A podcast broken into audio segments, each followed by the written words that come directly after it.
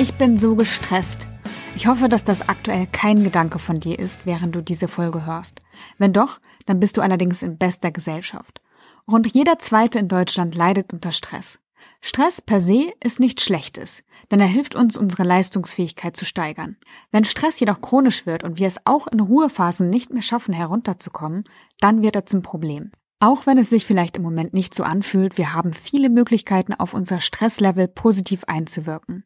Mit der Psychologin Sophia Rossig habe ich darüber gesprochen, was Glaubenssätze mit unserem Stressempfinden zu tun haben und was wir tun können, um wieder mehr Gelassenheit und Energie zu bekommen. Eine entspannte Folge von Mein nächster Job wünscht dir deine Janike.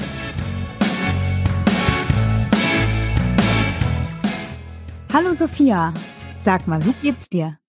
Hallo Janike, gut geht's mir. Ein bisschen gestresst war ich den letzten halben Tag, aber sonst gut. Ja, ich freue mich. Ja, bei dem Stress kann ich mich anschließen und bei der Freude natürlich auch. Aber ähm, mein Kleiner war letzte Woche in der Notaufnahme, der hat sich tatsächlich den Arm ausgekugelt. Und äh, das war am nächsten Tag nicht wieder gut, deswegen dachten wir, okay, vielleicht ist er doch gebrochen. Und dann habe ich echt so einen Tag im Krankenhaus verbracht. Und äh, da ist natürlich die Arbeit liegen geblieben und dann bin ich echt ins Schleudern gekommen diese Woche. Äh, von daher kann ich mich da nur anschließen. Und es passt eigentlich auch ganz gut, weil nämlich Stress das Thema dieser Folge ist.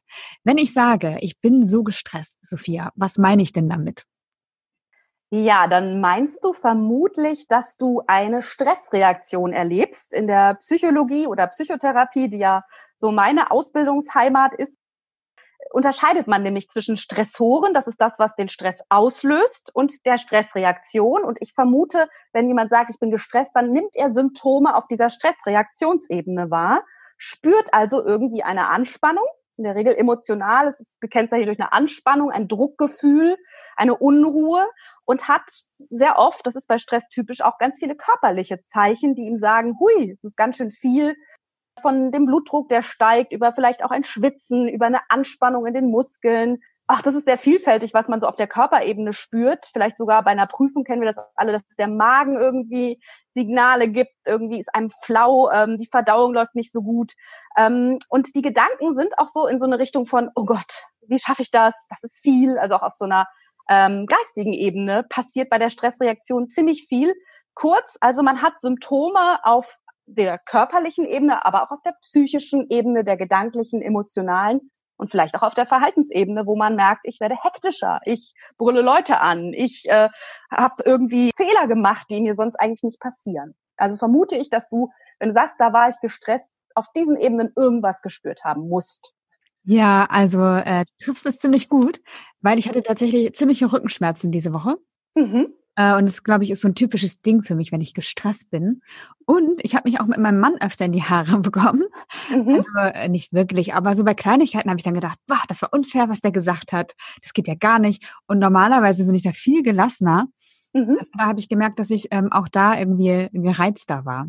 Genau, also irgendwie kann man zusammenfassend sagen, die Stressreaktion bringt uns aus unserem, wenn man das jetzt mal so sagen kann, Gleichgewicht irgendwie raus. Und wir nehmen eben diese vielfältigen Symptome, jeder auf seine Art wahr. Der eine mit Tinnitus und Ohrensausen und der nächste mit Rückenschmerz und mit Gereiztheit. Genau. Mhm. Das klingt ja jetzt erstmal total schlecht. Ist Stress per se schlecht? Nein, da bin ich ein ganz großer Verfechter zu sagen, es ist überhaupt nicht schlecht. Es ist eigentlich erstmal ein Zeichen davon, dass du lebst. Also es wäre höchst schrecklich, wenn wir alle gar keinen Stress erleben oder keine Stressreaktion hätten. Denn man muss einfach auch mal gucken, wo kommt denn das eigentlich her? Und da gehe ich jetzt mal zurück in der Erklärung. Es kommt aus der Steinzeit. Also wir reagieren sehr urzeitlich auf heutige Anforderungen, die natürlich nicht mehr so steinzeitlich sind. Aber der damalige Urmensch, Steinzeitmensch, hatte eben auch Belastungen, Anforderungen, Stressoren.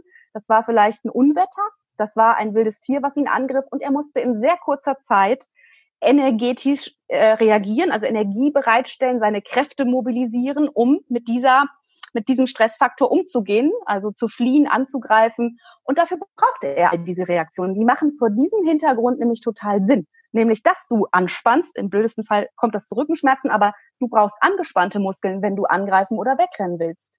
Du musst auch schwitzen, um den Körper vorzukühlen. Du musst ähm, den Blutdruck erhöhen, damit mehr Blut äh, durchgepumpt wird zu den Organen, zu den Muskelgruppen, die gleich reagieren werden. Du musst die Pupillen weiten, um aufmerksam zu sein. Und wenn man es so sieht, dann sind wir gemacht, Stress zu haben, um kurzzeitig Energie bereitzustellen und Leistung zu bringen. Natürlich mit der Idee, danach wieder zu regenerieren, uns zu erholen, aufzutanken. Und vor dem Hintergrund macht diese kurzfristige Energiebereitstellung und diese Stressreaktion total Sinn, weil hätten wir die nicht, würden wir gefressen werden, vom Unwetter eingeholt werden. Äh, ich erkläre gleich, warum es heute problematisch ist, aber erstmal ist das leistungsförderlich. Du merkst, du bist da, du stellst Energie bereit, du nimmst die Aufgabe an, du nimmst die Herausforderung an. Also insofern ist ein Lampenfieber oder genau auch mal so ein bisschen hier Anspannung gar nicht so schlecht. Und das heißt ja auch, die ist die Sache absolut nicht egal. Ja. Also erstmal sind wir gemacht dafür und auch unser Körper, das auszuhalten und das zu tun. Ja. ja. Also bei mir hätte es auf jeden Fall eine Podcast-Folge gekostet, wenn ich diesen Stress wenn ich gemacht hätte. Das wäre für mich ziemlich schrecklich gewesen tatsächlich, weil ich äh, da den Anspruch auch tatsächlich habe, jede zweite Woche da eine Folge zu veröffentlichen und zwar pünktlich. das ist ganz wichtig für mich.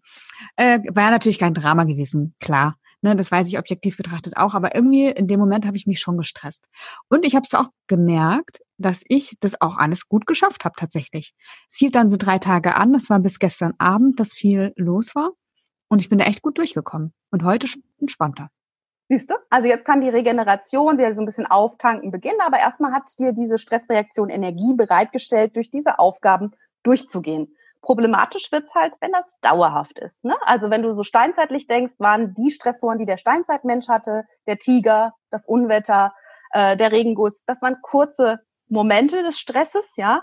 Und danach konnten wir entspannen. Und unsere heutige Welt, auch unsere Arbeitswelt, äh, ist halt leider oft so, dass es immer Schlag auf Schlag ein Stressor nach dem anderen kommt und wir selten nochmal so die Möglichkeit haben, wieder runterzufahren und in Ruhe alles wieder aufzutanken.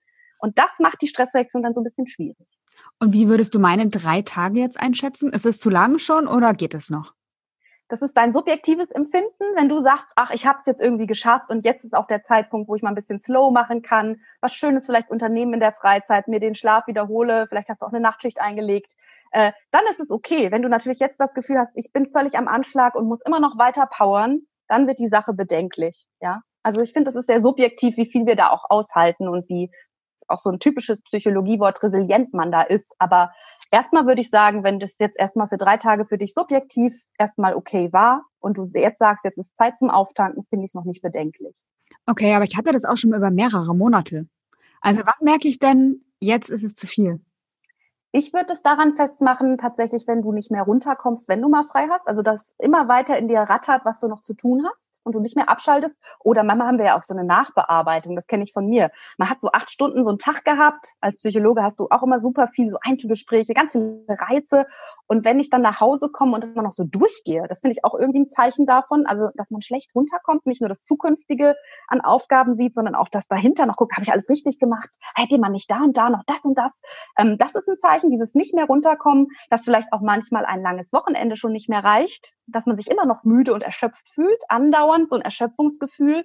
Im Burnout, das ist ja so auch so ein Symptom von ständigem Stress, auch so eine Abgestumpftheit, was Leute berichten, ne? dass man gar nicht mehr so empathisch ist, alles einem so ein bisschen egal wird, die Stimmung dauerhaft gereizt, vielleicht in sowas Depressives, Rückzügiges geht, ähm, vielleicht auch erste dauerhafte Stresssymptome des Körpers anhalten, ne? also dass dein Rückenschmerz nicht mehr weggeht, ganz blöd, dass man irgendwie so ein Reizdarmsyndrom entwickelt. Also all das, was kurzfristig für eine Leistungssteigerung gut ist, wird dann langfristig körperlich zum Problem.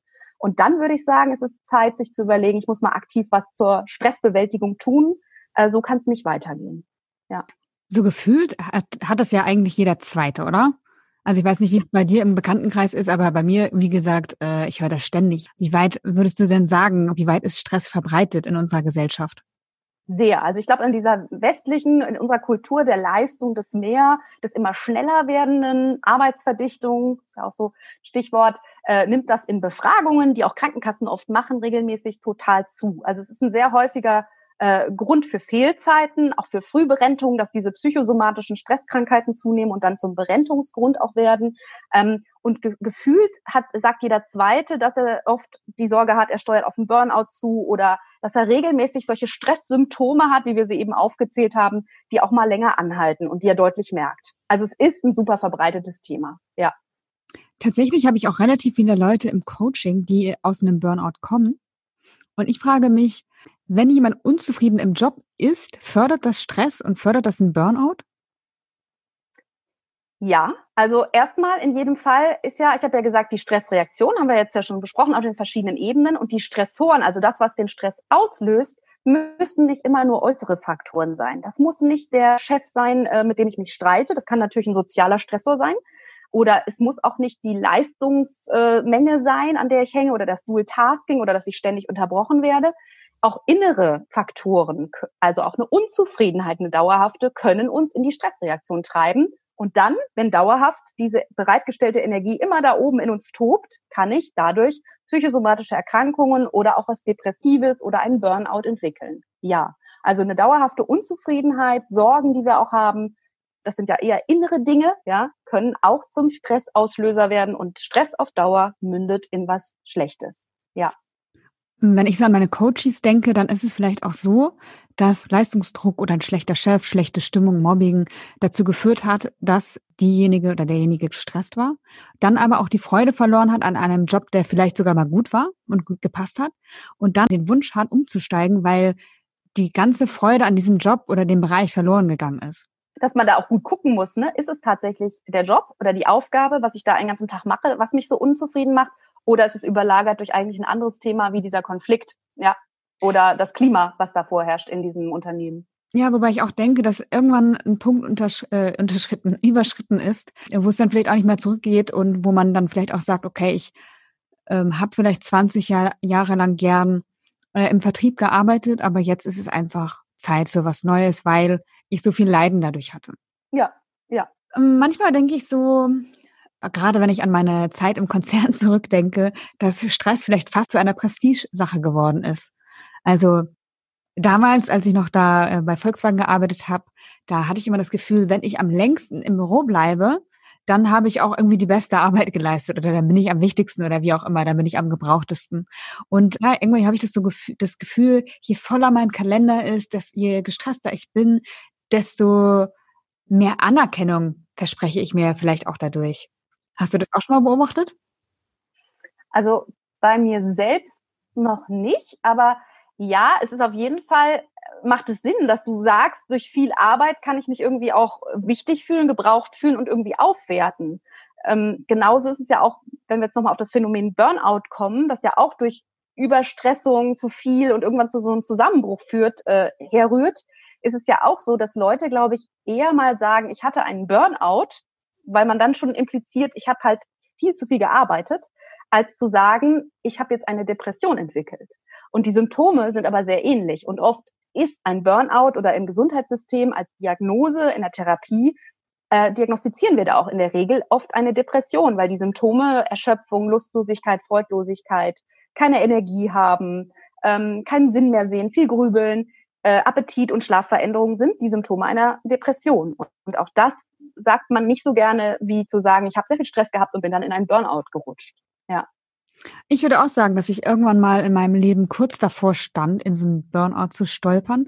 Das war damals, als ich VW verlassen habe. Da hatte mein Vater ja auch eine schwere Krebserkrankung und äh, irgendwie haben wir jeden Tag ähm, auch auf das Ende gewartet tatsächlich, was sehr, sehr stressig war und äh, belastend natürlich auch. Ähm, ich habe gleichzeitig meinen Job übergeben bei der, also im, im Büro ich habe meinen Blog aufgebaut, ich habe meine Wohnung gekündigt, meine Verträge gekündigt, meinen Besitz verschenkt oder verkauft. Das waren einfach so viele Dinge. Und dann weiß ich noch, dass ich irgendwann mal Besuch bekommen habe oder irgendjemand, der was abgeholt hat, keine Ahnung. Es klingelte an der Tür, ich bin da hingegangen. Ich habe die Tür wieder geschlossen und ich habe mich gerade noch hinsetzen können, weil sonst wäre ich echt umgekippt. Also ich hatte so einen Schwindelanfall, dass ich wirklich fast äh, umgekippt wäre. Das ist auch Stress, oder? Ja, das ist eine ganz klare, wieder auf der körperlichen Ebene hast du ganz deutliche Signale bekommen von Alarm. Es ist viel, hier ist ganz viel Anforderung, ganz viel Druck auf mir. Ähm, genau, und da hast du eine Schwindelsymptomatik gekriegt. Ganz klares Zeichen von zu viel, ja. Mhm. Woher würdest du sagen, kommt Stress generell? Also du hattest ja vorhin schon von Stressoren gesprochen. Was sind Stressoren und wie kommt man überhaupt in diese Situation, da zu stehen an der Tür, Schwindel zu erleben und sich irgendwie gerade noch mal hinsetzen zu können, bevor man ja in die Waagerechte kommt? Stressoren, habe ich ja schon gesagt, sind die Auslöser dieser Stressreaktion, die sich in dem Fall bei dir körperlich sehr stark manifestiert hat, aber wie ich ja auch schon sagte, durch Gedanken, durch Flüchtigkeitsfehler, Verhaltensveränderungen und auch emotional, das ist sehr vieles, dass eine Anspannung da ist, spürbar ist. Was wäre in meinem Fall dann der Stressor gewesen? In dem Fall würde ich sagen, waren es viele auf einmal. Das hast du gerade schon so ganz gut gesagt. Du hattest nicht diesen einen Punkt, dass es nur auf der Arbeit viel war und die Übergabe anstand, sondern du hattest familiäre Sorgen. Du warst wahrscheinlich in so einem ja, in einem ganz starken Anpassungsprozess. Was passiert da mit unserer Familie? Was passiert mit meinem Vater? Wahrscheinlich auch Gemisch an Trauer, vermute ich jetzt. Ne? Ähm, dazu hast du auf der Arbeit Arbeitsübergabe gehabt und eben da Anforderungen, die irgendwie an dich gestellt wurden. Du hast deine Sachen verkauft, du musstest deinen Alltag irgendwie, den du ja auch neu haben wolltest, gerade neu organisieren. Das heißt, du hattest ähm, leistungsbezogene Stressoren in Bezug auf deinen Job, was du da zu tun hattest, soziale Stressoren in Bezug auf das, was mit eurer Familie geschehen ist, ähm, individuelle Stressoren durch wahrscheinlich auch Sorgen, wie das jetzt alles wird. Und das kam in dieser Ballung bei dir zusammen. Also oft ist es ja auch, dass es nicht nur die eine Sache gibt, die das fast zum Überlaufen bringt oder den Schwindelanfall macht, sondern wenn man bei Betroffenen guckt, die vielleicht auch mal zusammengebrochen sind, dann häufen sich im Vorfeld des Zusammenbruchs mehrere Stressoren.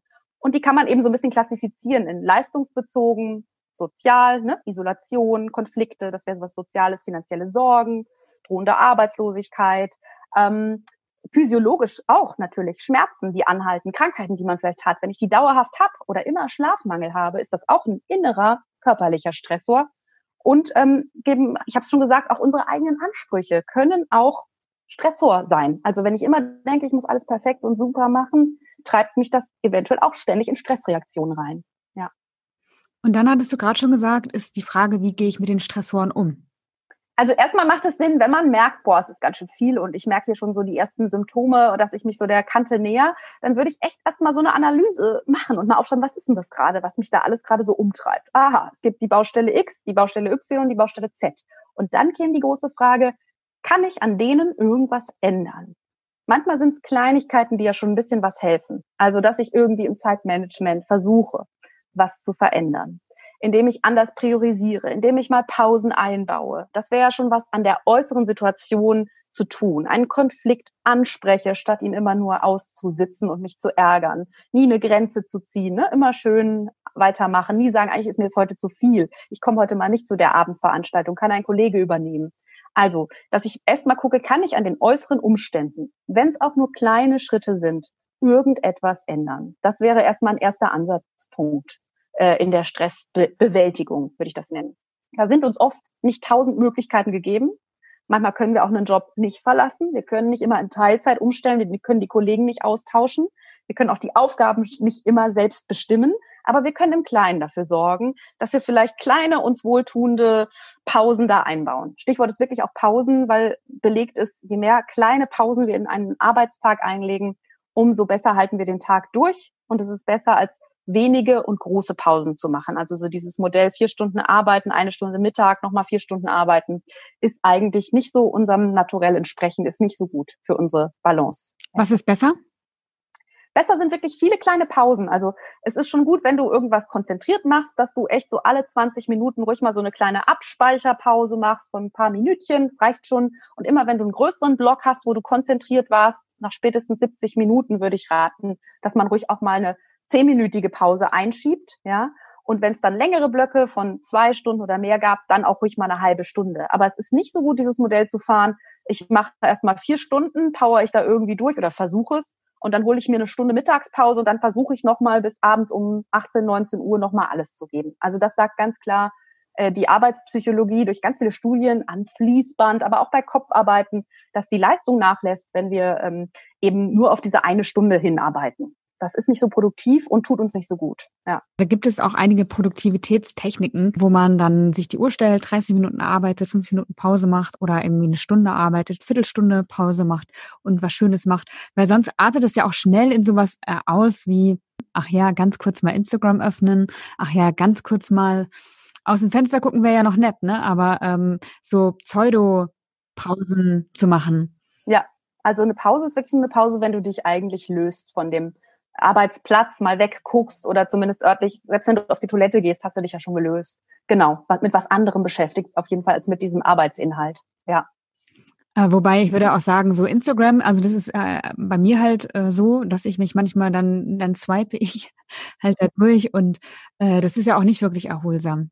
Hm, nee, genau, weil eigentlich schon wieder Bildschirm, ne? Bildschirmbelastung und schon wieder auch Info-Input. Vielleicht ist dann genau dieses Mal draußen auf den Wald gucken äh, viel erholsamer oder einfach mal gehen, irgendwie durchs Haus marschieren, in diese, durch das Bürogebäude, ist wirksamer als durch irgendwelche sozialen Netzwerke zu zoomen. Genau. Ein guter Tipp ist auf jeden Fall, hast du ja schon gesagt, kleine Pausen einzulegen. Kleine und viele. Kleine und Kleine viele. Und viele. Genau. Ja. viele Pausen. Ich finde, das klingt ganz äh, fabelhaft. Ja, ja, ohne schlechtes Gewissen. Die sind wichtig. Die sind wirklich wichtig, auch für die Produktivität. Die sind nicht nur, damit es mir irgendwie ständig gut geht, sondern die bringen auch dem Arbeitgeber letztlich was. Ja, darf man nämlich nicht vergessen. Ich war neulich in einem Coaching, da ging es auch darum, mehr Gelassenheit zu erreichen. Und der Wunsch war auch da, effektiv zu arbeiten. Also und auch für den Arbeitgeber was zu leisten.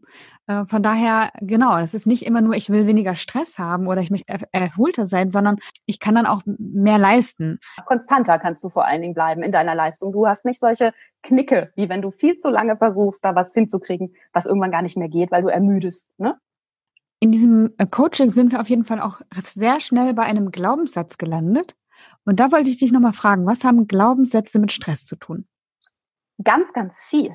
Es ist nämlich nicht immer nur dieses äußere, oh Mann, ich muss jetzt irgendwie eine Präsentation halten, also es kommt eine Leistungsanforderung oder oh Mann, äh, die Chefin hat jetzt ein Mitarbeitergespräch mit mir anberaumt und will mit mir irgendwie über irgendwas sprechen, was, was ich schwierig finde. Es ist immer die Frage auch, wie wir das Ganze bewerten, den Stressor. Also nicht alleine. Und das merkt man ja auch. Also viele Menschen haben den gleichen Stressor, aber sie reagieren höchst unterschiedlich in ihrer Reaktion. Der eine bleibt recht gelassen und den anderen treibt es total rein. Und das liegt ganz klar an den individuellen Bewertungen, die wir vornehmen. Also wie schätzen wir unsere Fähigkeiten ein, mit der Stresssituation, mit der Anforderung umzugehen. Da spielen Glaubenssätze rein, ne? für wie belastbar halte ich mich, wie perfektionistisch bin ich unterwegs, ähm, wie sehr erlaube ich mir äh, Grenzen zu ziehen. Also man kann da ganz oft bei diesen kleinen Bewertungen, die wir ja oft blitzschnell und unbewusst vornehmen, durch mehrere Situationen, wo man sich das mal anguckt, wo man gestresst wird, vielleicht auch so übergreifende Grundannahmen, Glaubenssätze finden. Typische wären, sei perfekt, sei beliebt. Das ist ja auch ein Thema gerne mit, äh, bittst du um Hilfe oder sagst du mal nein. Ne? Ich darf ähm, andere nicht enttäuschen. Genau. Sei vorsichtig. Das sind immer die Menschen, die immer viel auch nochmal kontrollieren. Die können auch mhm. schlecht abgeben. Ne? Lieber nochmal gucken. Könnte ja doch noch ein Fehler. Man könnte es ja noch besser machen. Also Perfektionismus, Kontrolle, beliebt sein. Auch bei manchen ist auch ein Schonding, dass wir vielleicht oder die gelernt haben, als Kind vielleicht, und da stimmte das auch, pass mal lieber auf dich auf, du bist nicht so belastbar. Ne? Und jetzt kommt im Erwachsenenalter eine Anforderung, das alte Muster springt an. Und dadurch fühlen die sich gleich gestresst, aber vielleicht haben sie heute sogar die Kompetenz und die Ressourcen und die Kraft, das zu bewältigen. Also Glaubenssätze sind total wichtig und die gehen ja oft auf Erziehung oder auch Erfahrungen in vorherigen Jobs zurück und passen vielleicht dann heute gar nicht mehr so. Oder man müsste sie der Situation etwas anpassen, damit es mir besser geht damit. Glaubenssätze sind total wichtig dabei. Die spielen eine totale Rolle, wie stark unser Stress ist, würde ich in jedem Fall sagen.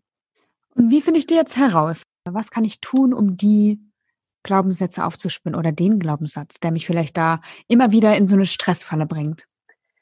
Da würde ich tatsächlich mehrere Situationsanalysen vornehmen. Also ich würde mir mehrere prototypische Stresssituationen von mir angucken, möglichst aus der letzten Zeit, dass ich sie gut im Kopf habe, mal überlegen, wo war ich da, was ist geschehen, welche Anforderungen stand vielleicht vor mir, wer hat was zu mir gesagt, also wie war die Situation, als ich merkte, hu, äh, ich bin jetzt angespannt, ähm, mir ist ein bisschen schlecht oder ähm, ich denke die ganze Zeit, hu, das schaffe ich alles nicht, ich bin total unter Druck. Also wenn man das merkt, dass man dann erstmal guckt, was waren das für Situationen, wie habe ich mit der Stressreaktion reagiert und was ging mir in dem Moment an Bewertungen durch den Kopf? Was hatte ich da alles für Gedanken? Das nennt man automatische Gedanken. Zum Beispiel, oh, das schaffe ich alles nicht. Oh, wenn ich jetzt sage, ich möchte diese Aufgabe gerne auf morgen verschieben, denken die anderen, ähm, ich bin irgendwie unfähig, alle anderen sind schneller. Ähm, das muss man doch alles in einem Tag abarbeiten können. Ähm, also dann hast du schon mal so eine ganze Latte von automatischen Gedanken gesammelt.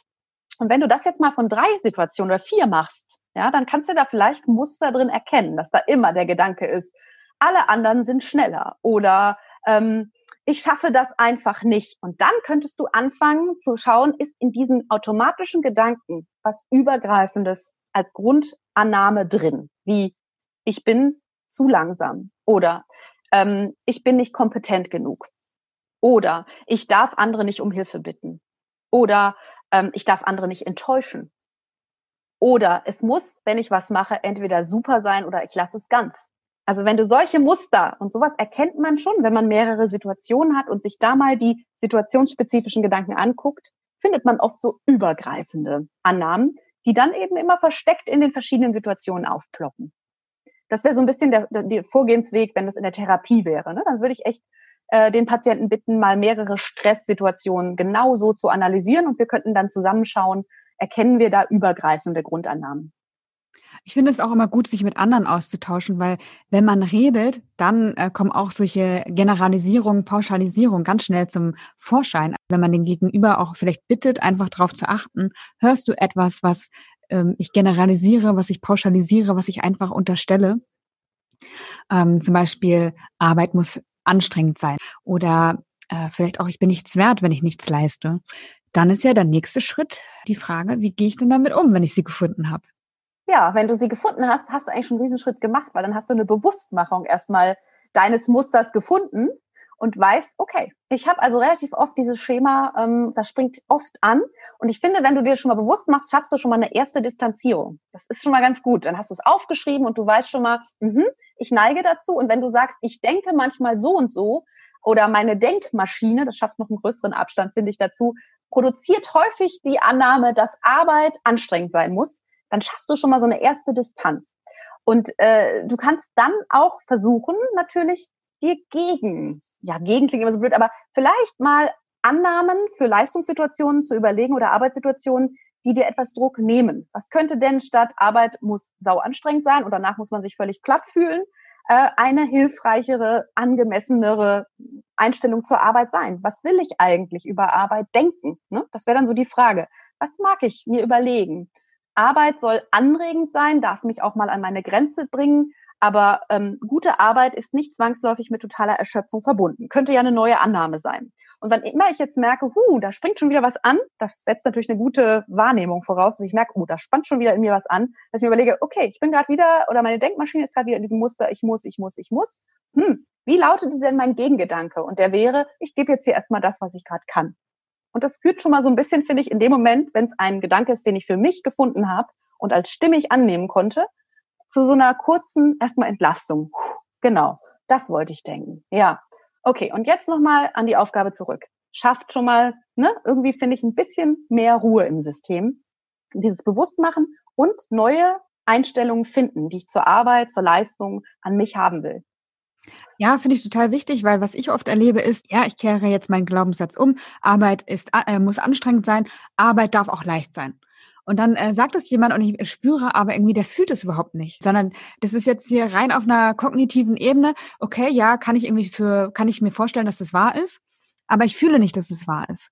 Und äh, da wirklich äh, finde ich gut, immer nochmal in sich hineinzuspüren und zu gucken, okay, was kann ich denn auch fühlen? Wo kann ich denn wirklich aus ganzem Herzen Ja zu sagen? Das ist wahr, eine wahre Aussage. Und sie schafft mir eben für diese Stresssituation eine Erleichterung. Genau, also es sollte dein Satz sein, der dir emotional was verändert. Aber was man zu dem Thema auch sagen muss, das bezieht sich ja jetzt so auf den Schritt der Gedankenveränderung, ist auch oft so, dass diese neuen Gedanken, wenn man die versucht zu denken, sich oft am Anfang etwas künstlich anfühlen. Das ist typisch und dass erstmal man es von der Ratio annimmt, ja, aber das Gefühl zieht sozusagen in diesem gedanklichen Training, das ist wirklich auch erwiesen als letztes nach. Also erstmal kommt so eine Verstandeseinsicht, mh, dieser Gedanke ist sinnvoller zu denken, den denke ich jetzt mal, den sage ich mir vielleicht auch erstmal auf äh, oder ich schreibe ihn auf, ich brauche erstmal so eine Methode, ihn zu verankern, hänge ihn neben den Schreibtisch oder lege ein Symbol hin, was für ihn steht, ne, was eine grüne Karte für Ruhe zum Beispiel oder Schritte für Schritt für Schritt.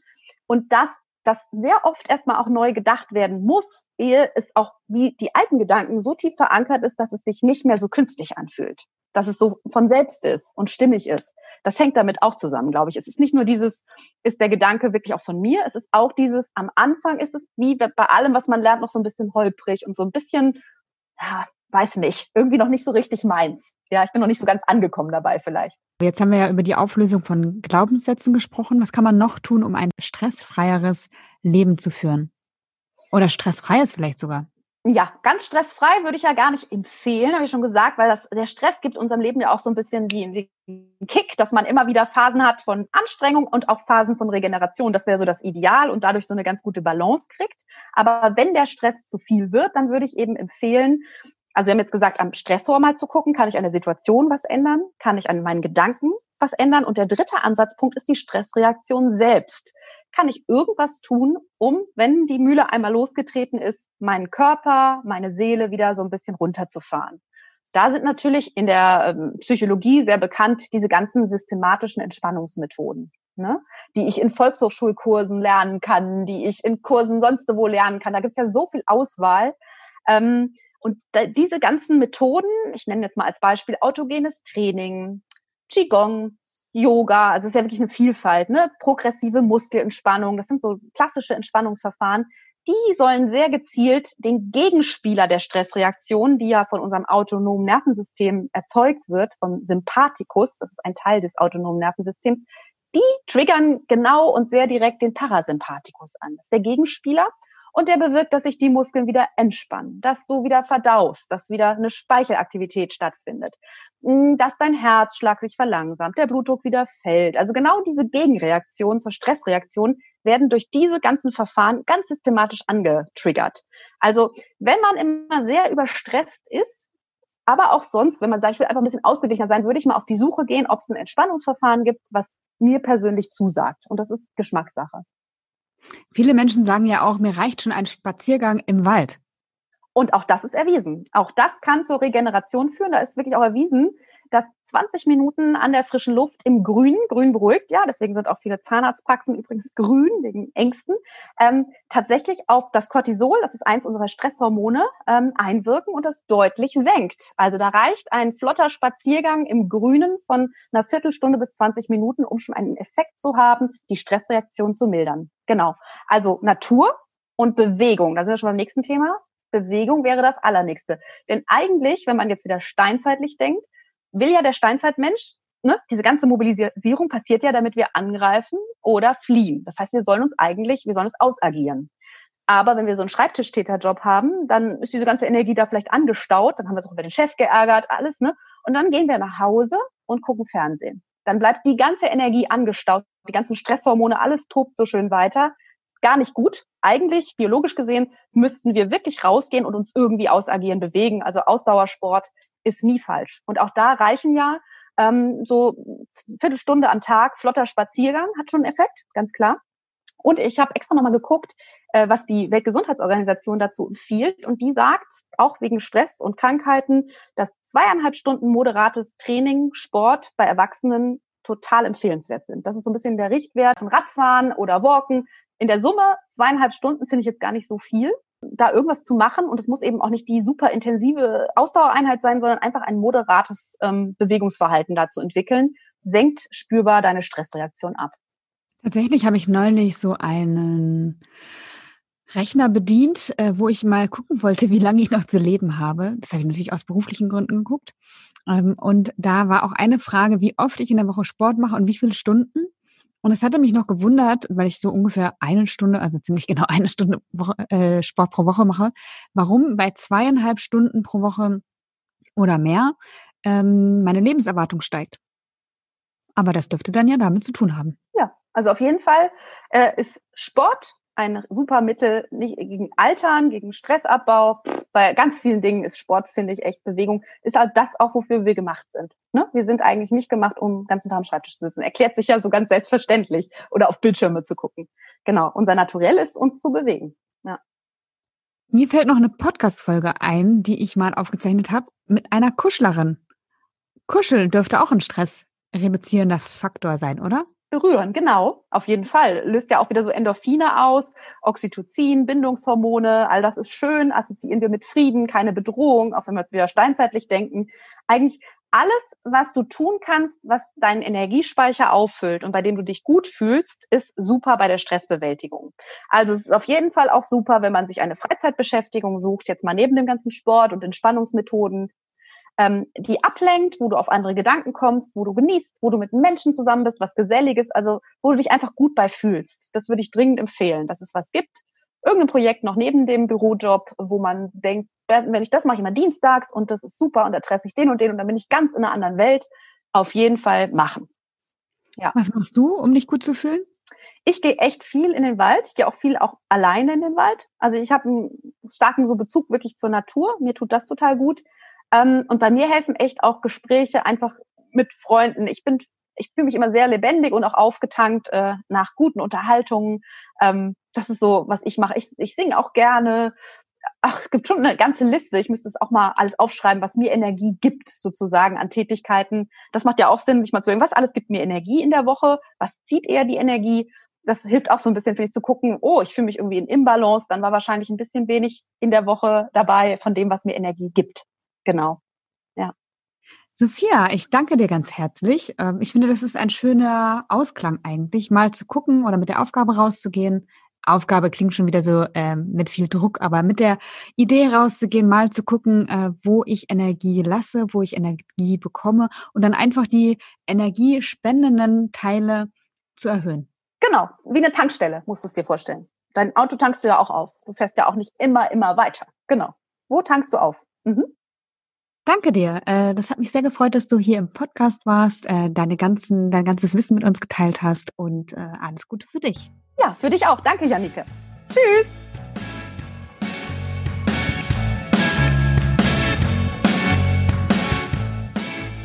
Gerade die Arbeit kann einen wesentlichen Teil unserer Stressskala ausmachen. Wenn wir in einem Job sind, der uns erfüllt und in dem wir unsere natürlichen Stärken einsetzen können, dann senken wir die Wahrscheinlichkeit, aus beruflichen Gründen gestresst zu sein, um ein Vielfaches. Mir selbst ist es letzte Woche wieder klar geworden. Ich kam aus einer Videokonferenz und war total platt. Danach hatte ich noch über drei Stunden Coachingrunde mit den Teilnehmern aus meinem Online-Kurs. Und siehe da, während der Coachingrunde kam meine Energie zurück. Weil ich voll in meinem Element war, hat mir die Arbeit sogar Energie zurückgegeben. So soll das sein. Lässt sich vielleicht nicht immer zu 100 Prozent so organisieren, weil gewisse Aufgaben einfach gemacht werden müssen, aber die Verteilung sollte so sein, dass ich am Ende eines Arbeitstages nicht völlig erledigt ins Bett falle und keine Muße mehr für etwas anderes habe. Wenn du noch auf der Suche bist nach einem Job, der dich erfüllt und der dir Energie spendet, dann trag dich gern unverbindlich auf der Warteliste für meinen Online-Kurs an. Den Link findest du in den Show Notes. Und auch hier noch einmal die Einladung an meinem kostenlosen E-Mail-Kurs teilzunehmen. Es geht um die Frage, wie du wirklich arbeiten willst. Eine super Grundlage für die Suche nach dem passenden Job. Falls du mir eine Bewertung im iTunes Store für den Podcast hinterlassen würdest, würde ich mich total freuen. Feedback oder Themenwünsche auch immer gern über meine Social Media Kanäle. Ich wünsche dir jetzt eine von negativem stressfreie Woche und freue mich auf dich in der nächsten Folge von Mein nächster Job.